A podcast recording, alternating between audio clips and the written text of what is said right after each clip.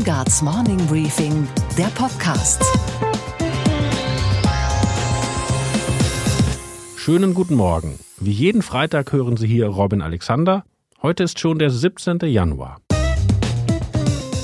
An diesem Wochenende blickt die Welt nach Berlin und hält den Atem an. Das klingt wie ein abgestandenes Klischee, aber diesmal stimmt es wirklich. Denn im Kanzleramt an der Spree treffen sich Staats- und Regierungschefs aus aller Welt, um einen Bürgerkrieg zu beenden. Auch deshalb war Angela Merkel vor einer Woche in Moskau, um das Platzett von Wladimir Putin zu holen. Zuerst möchte ich auch Libyen erwähnen. Ich äh, glaube, es war ein gutes Treffen. Wir hoffen, dass die äh, russisch-türkischen Bemühungen einen Erfolg bringen und werden dann ähm, aber sehr zeitnah auch einladen äh, für eine Berliner Konferenz. Eine Lösung für Libyen ist überfällig. Denn seit dem Sturz Gaddafis herrscht Chaos in dem Land. In der Hauptstadt Tripolis sitzt eine Einheitsregierung, die zwar von der UN anerkannt wird, aber so schwach ist, dass sie das Land gar nicht kontrollieren kann. Ihr Gegenspieler ist der frühere Gaddafi-Vertraute und General Haftar. Er hat einen großen Teil des Landes unter seiner Kontrolle und wird unter anderem von den Vereinigten Arabischen Emiraten, von Russland und von Ägypten unterstützt. Seit Monaten sind die außenpolitischen Chefberater aller beteiligten Regierungschefs immer wieder diskret in Berlin gewesen. Jetzt kommen die Chefs selbst. Haftar und al-Sarraj, der anerkannte Präsident, Erdogan und Putin, Emmanuel Macron und Boris Johnson und vielleicht sogar Donald Trump, der US-Präsident. Deutschlands bisher glückloser Außenminister Heiko Maas sucht auch den historischen Moment und hat gestern den Bürgerkriegsgeneral Haftar persönlich in Libyen besucht. Er hat zugesagt, unabhängig davon, dass er die Waffenstillstandsvereinbarung Anfang der Woche in Moskau nicht unterschrieben hat, den Waffenstillstand einzuhalten. Sollte die Konferenz am Sonntag mit einem Erfolg enden, gäbe es zwei Gewinner. Selbstverständlich Libyen, das dringend einen Frieden braucht oder wenigstens erste Schritte dorthin, aber auch Deutschland und seine Kanzlerin Angela Merkel. Die geht eigentlich nicht gerne ins Risiko. Diesmal tut sie es doch. Zweifellos ist es das Ziel wert. Wir berichten weiter neutral, aber einen Erfolg können wir in diesem Fall schon wünschen. Und darüber möchte ich Sie heute noch informieren. Mit dem Generalsekretär der CDU, Paul Ziemiak, spreche ich darüber, wie die Kanzlerinnenpartei zurück in die Wählerherzen will. Nämlich mit einem Begriff, der gleichzeitig Modewort ist und urkonservativ. Haltung. Wenn ich als Generalsekretär unterwegs bin, auf Veranstaltungen der Partei, aber viele Bürgerinnen und Bürger auch treffe, die sich engagieren, die stellen häufig die Frage, wofür steht im Kern eine Partei? Und darum geht es. Meine Kollegin Kaya Klapser schreibt in der Welt über Gesundheitspolitik. Sie hat gestern im Bundestag die Debatte über die Organspende für uns beobachtet und berichtet, warum viele enttäuscht wurden, die verzweifelt auf ein Spenderorgan warten. Da gab es wirklich eine große Hoffnung, dass das eine Revolution wird. Und ich glaube, da sind jetzt sehr viele sehr enttäuscht. Unsere Börsenreporterin Sophie Schimanski hat sich den US-Zeitungsmarkt angeschaut wo die New York Times Company in die Zukunft durchstartet, während gleichzeitig der zweitgrößte Zeitungsverleger der USA gegen die Insolvenz kämpft. Sie hören, wie Robert Habeck vor der Homöopathie-Lobby kuscht und warum die größten Gegner deutscher Bauern gerade deutsche Bauern sind. 2020 wird das Jahr der Wahrheit für Annegret Kramp-Karrenbauer. Gelingt es der Verteidigungsministerin und CDU-Vorsitzenden nicht, aus dem Umfragekeller zu klettern, wird es garantiert auch nichts mit der Kanzlerkandidatur. Bis wann die Christdemokraten ihrer Vorsitzenden Zeit lassen, den Trend zu drehen, das ist eine der entscheidenden Fragen dieses Jahres. Eine Antwort könnte heute Abend in Hamburg gegeben werden. Da trifft sich die CDU-Spitze, einschließlich Bundeskanzlerin Angela Merkel, zur Klausurtagung. Mit dabei NATO-Generalsekretär Jens Stoltenberg als Ehrengast. Doch das mächtigste Militärbündnis der Erde wird nicht für AKKs Traum vom Kanzleramt kämpfen. Aber Paul Ziemiak, ihr Generalsekretär, der muss es tun. Mit ihm habe ich darüber gesprochen, wie die CDU wieder in die Offensive kommen will. Guten Morgen, Herr Ziemiak. Guten Morgen, Herr Alexander. Herr Ziemiak, bei der CSU fordert Markus Söder eine Kabinettsumbildung, die SPD fordert täglich neue Steuererhöhungen, die Grünen haben eine Riesenparty mit dem Bundespräsidenten zum 40. Geburtstag gefeiert. Nur von der CDU haben wir nichts gehört. Haben Sie in diesem Jahr besonders lange Weihnachtsferien gemacht? Wir haben uns vor allem darauf konzentriert, was ist inhaltlich jetzt wichtig. Wir haben jetzt die Klausurtagung des Bundesvorstandes vorbereitet, die am heutigen Tage beginnt. Und das Jahr hat ja auch schon sehr turbulent angefangen, nicht nur mit verschiedenen Forderungen innerhalb der Innenpolitik, sondern natürlich auch mit dem, was im Irak passiert ist. Das hat uns alle, wie die gesamte deutsche Bevölkerung, sehr beschäftigt und ich habe dazu auch klare Worte gefunden. Sie fahren heute alle nach Hamburg, also alle CDU-Spitzenpolitiker, Frau Kramp-Karrenbauer, die Kanzlerin, alle anderen. Was machen Sie da? Wir werden am heutigen Abend zunächst uns auch mit der Sicherheits- und Außenpolitik beschäftigen. Ich freue mich sehr, dass der NATO-Generalsekretär Stoltenberg heute Abend zu uns nach Hamburg kommt. Denn wir wissen, wie wichtig ein gemeinsames Verteidigungsbündnis ist. Wir wissen, wie wichtig internationale Absprachen und die Abstimmung unter verschiedenen Ländern ist. Und deswegen werden wir heute den Schwerpunkt darauf setzen. Das ist dringender wahrscheinlich als je zuvor. Und morgen werden wir uns beschäftigen mit dem Grundsatzprogramm, das die CDU gerade erarbeitet. Und im Dezember auf dem Bundesparteitag wollen wir dann unser Grundsatzprogramm neu beschließen. Jetzt gibt es ein internes Papier, die Kollegen von der FAZ haben zuerst darüber berichtet, ich habe mir das auch besorgt, da steht drin, das neue Grundsatzprogramm wird ein Zitat Haltungsprogramm. Was ist damit gemeint? Genau darum geht es. Es geht nicht um politische Forderungen, die man in der Tagespolitik benutzt, sondern es geht um die Frage, welche Grundsätze, welche Haltung leitet uns. Wenn ich als Generalsekretär unterwegs bin, auf Veranstaltungen der Partei, aber viele Bürgerinnen und Bürger auch treffe, die sich engagieren, die stellen häufig die Frage, wofür steht im Kern eine Partei? Und darum geht es, aktuelle Antworten auch mit einer Grundhaltung zu beantworten, beziehungsweise aus einer Grundhaltung heraus. Und das wollen wir deutlich machen mit unserem neuen Grundsatzprogramm. Ist Haltung also nur das, was die CDU sonst christliches Menschenbild oder Werte genannt hat und die Begriffe sind jetzt zu verstaubt?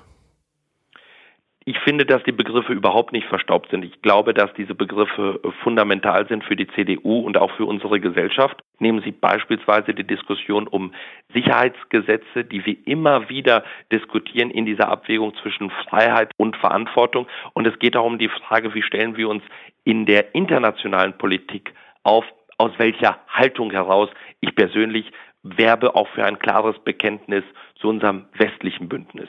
Im vergangenen Jahr haben Sie als Generalsekretär einmal ein Machtwort gesprochen. Sie haben nämlich gesagt, es darf keine Zusammenarbeit geben mit der Linkspartei, genauso wie nicht mit der AfD, auch nicht in ostdeutschen Landesverbänden. Seitdem hat sich ihr Thüringer Landesvorsitzender Mike Moring aber mit Herrn Ramelow zum Essen getroffen. In Thüringen kursiert das Wort von der Projektregierung und die CDU überlegt schon, wie sie auf das Abstimmungsverhalten der Linken im Bundesrat Einfluss nehmen kann. Kann es sein, dass Ihr Machtwort über den Jahreswechsel verpufft ist?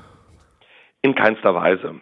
Dass Mike Moring die Einladung von Herrn Gauck angenommen hat, sich mit dem Ministerpräsidenten zu treffen, das halte ich für völlig in Ordnung.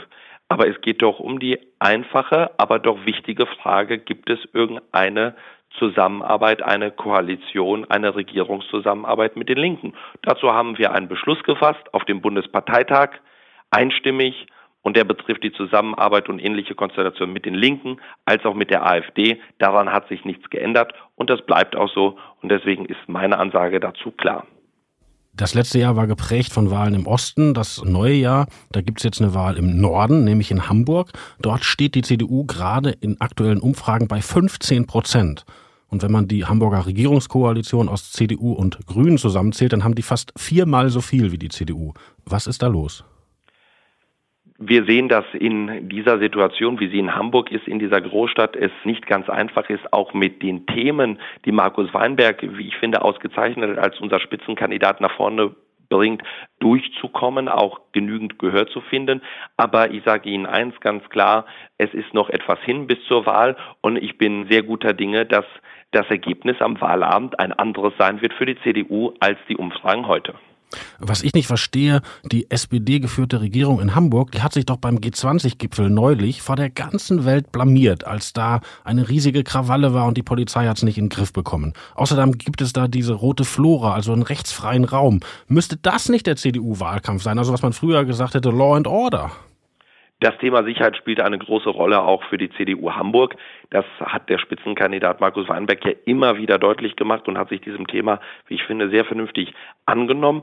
Und ferner glaube ich, dass auch in einer Großstadt wie Hamburg viele Dinge eine Rolle spielen, einer modernen Familienpolitik, einer vernünftigen Verkehrsinfrastruktur. Die Frage, wie bleibt eigentlich Hamburg Wirtschaftsmotor und gleichzeitig eine sichere Stadt?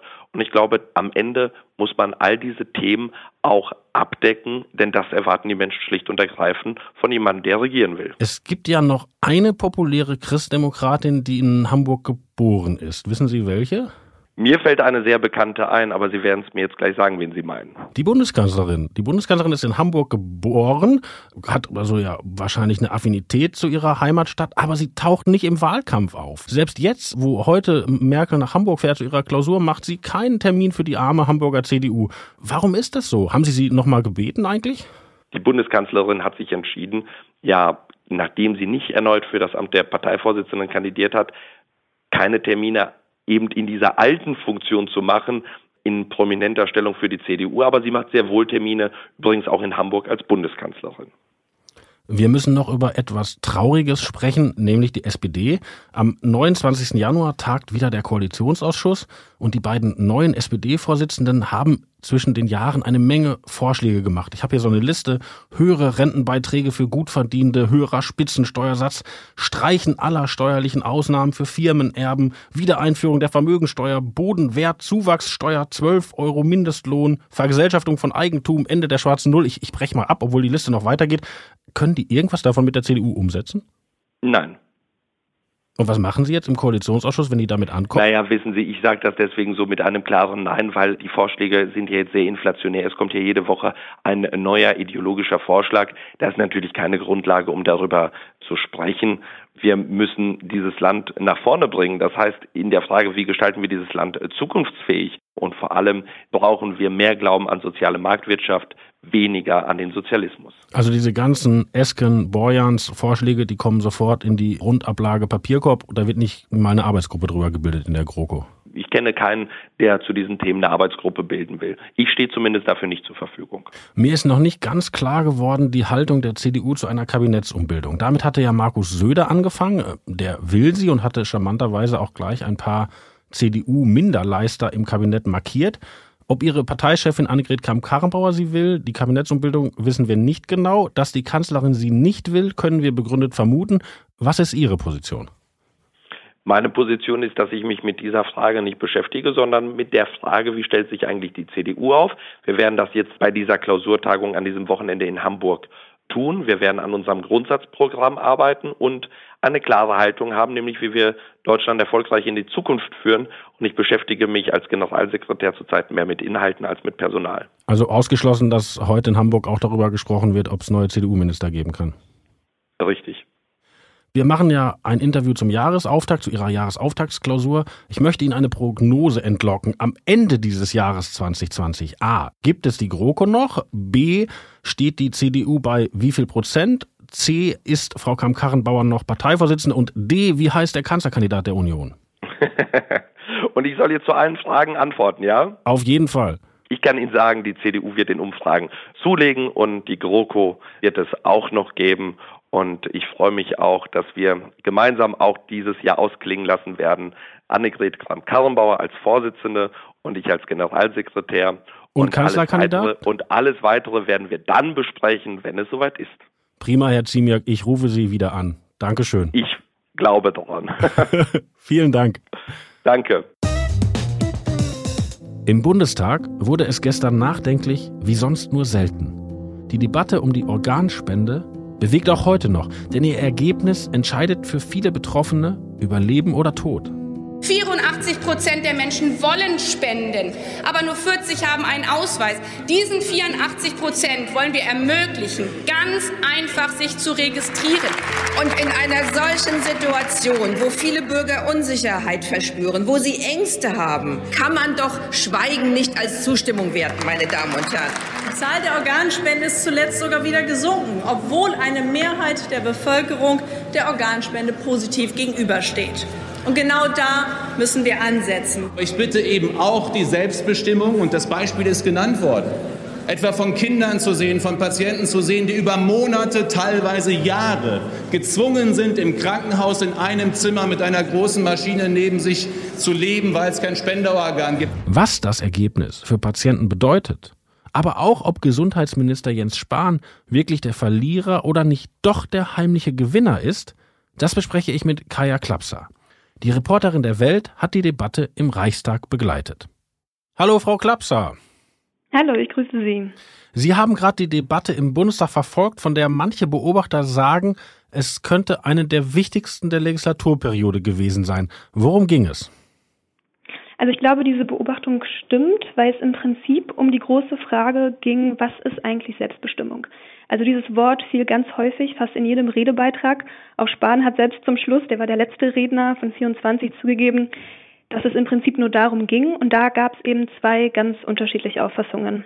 Der Vorschlag, der von einer fraktionsübergreifenden Gruppe von Abgeordneten gemacht wurde, für die sich auch der Gesundheitsminister Jens Spahn stark machte, war aus deutscher Sicht fast revolutionär. Können Sie mal erklären, worum es dabei ging?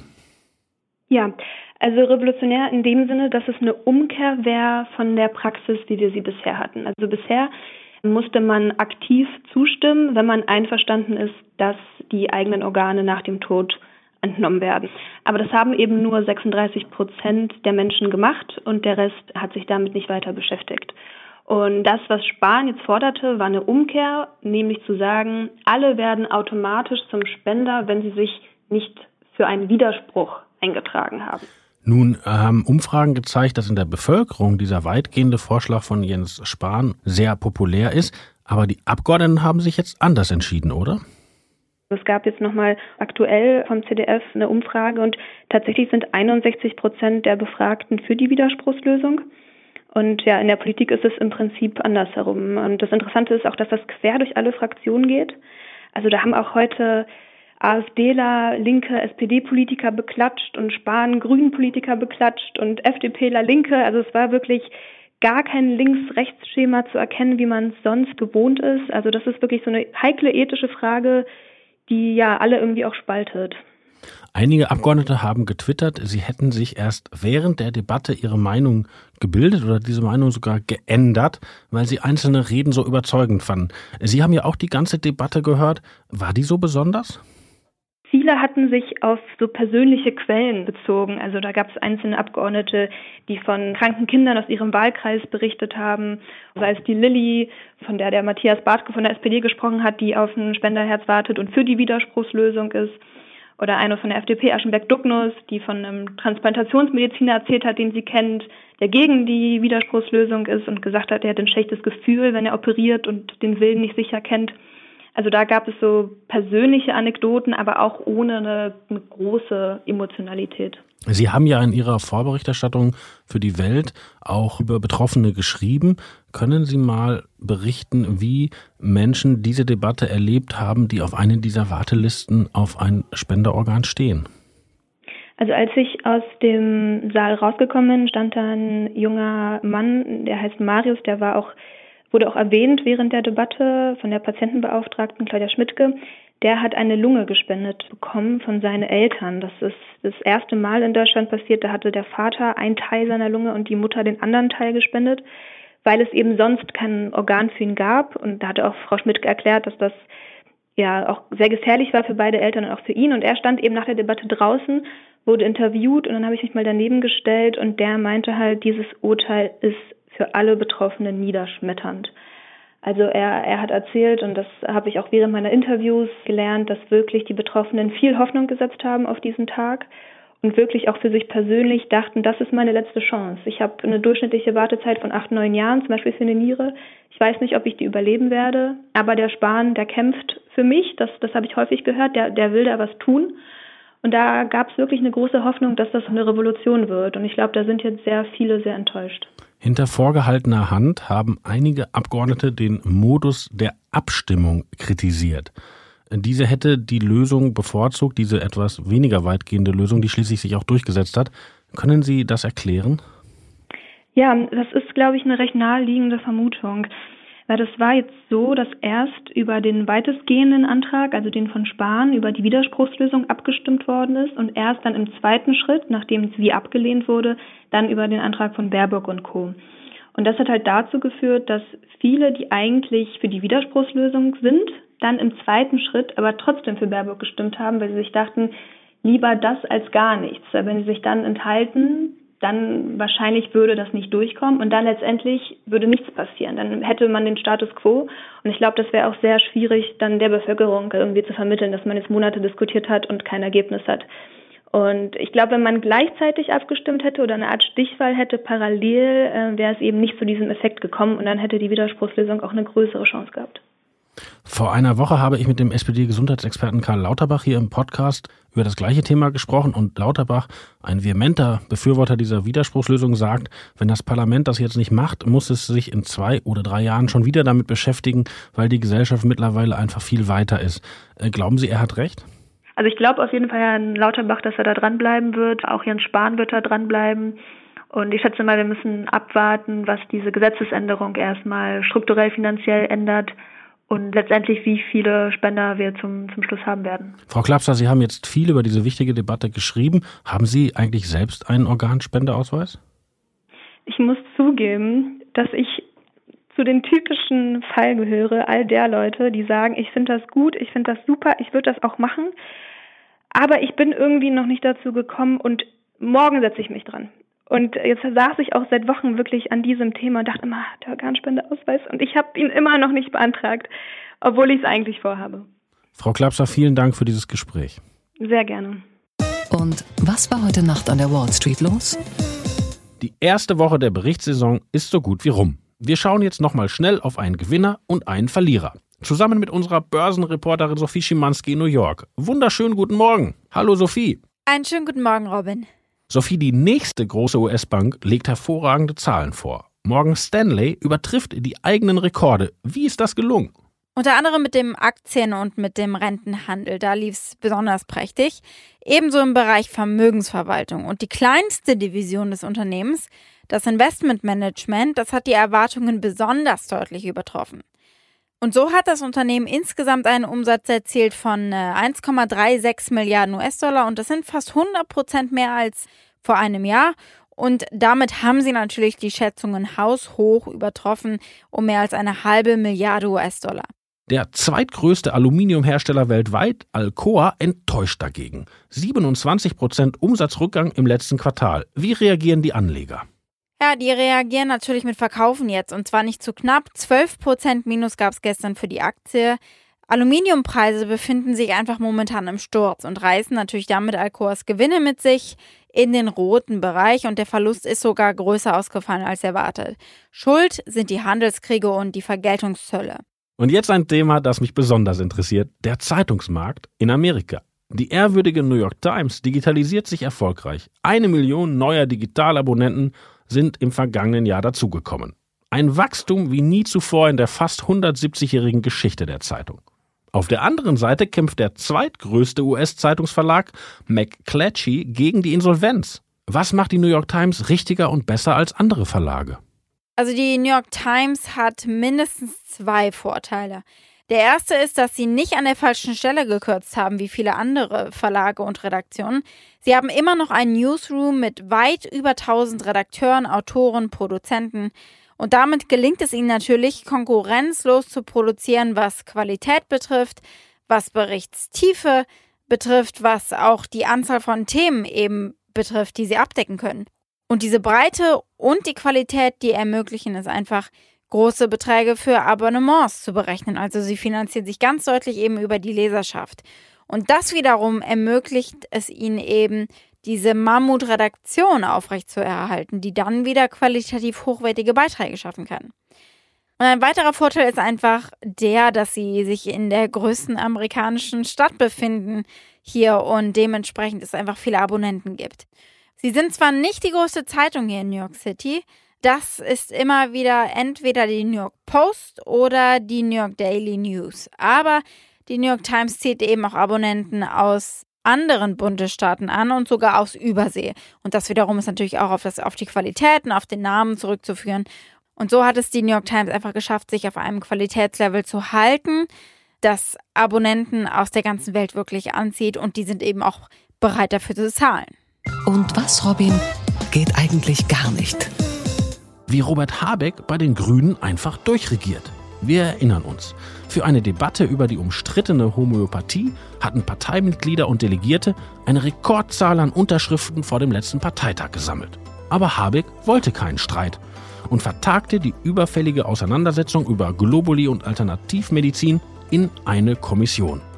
Basisdemokratisch nicht ganz sauber, aber sowas ist bei der CSU auch schon mal vorgekommen. Die Grünen jedoch treiben es auf die Spitze. Denn auch in der Kommission soll jetzt nicht gestritten werden. Jedenfalls nicht öffentlich. Als Habeck neulich interner in der Presse las, löste er die vom Parteitag eingesetzte Kommission einfach auf. Stattdessen entscheidet jetzt der Parteivorstand. Das ist nicht nur das Gegenteil von Basisdemokratie, sondern streng genommen von Demokratie überhaupt. Denn die braucht Öffentlichkeit. Es hilft nichts. Wer regieren will, muss Streit aushalten. Nicht nur in geschlossenen, schalldichten Räumen des Parteivorstands, Herr Habeck. Und was, Robin, hat dich wirklich überrascht? Dass wieder tausende Bauern in Berlin heute den Verkehr lahmlegen werden. Gut, viele sind eh gerade da wegen der Grünen Woche und da kann man ja auch mal ein bisschen Rabatz machen. Die Befürworter der konventionellen Landwirtschaft kommen heute via Sternfahrt vor das Brandenburger Tor vorgefahren und protestieren zum Beispiel gegen neue Düngevorschriften. Und weil die konventionellen Bauern mit ihren Treckerprotesten so gute Erfahrungen machen, kommt morgen dann, Sie ahnen es, die andere Bauerpower vor das Brandenburger Tor vorgefahren. Dann demonstrieren die Ökobauern für eine umweltfreundlichere Agrarpolitik und mehr Tierwohl. Ob Öko oder nicht Öko, ich wünsche Ihnen einen staufreien Start ins Wochenende. Ihr Robin Alexander.